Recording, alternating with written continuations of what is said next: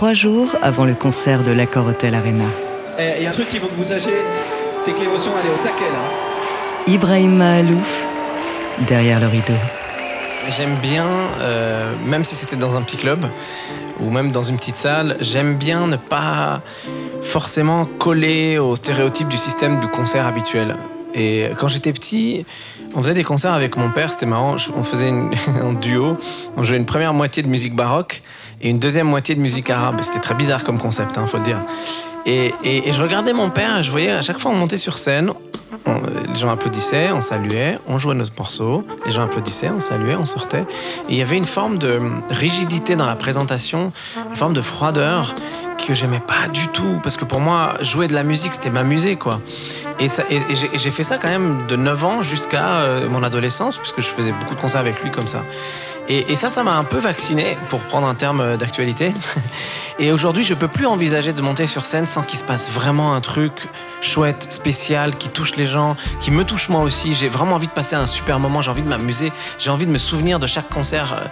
Et donc, un concert comme Bercy, tu décuples ça par euh, plusieurs dizaines de milliers de personnes.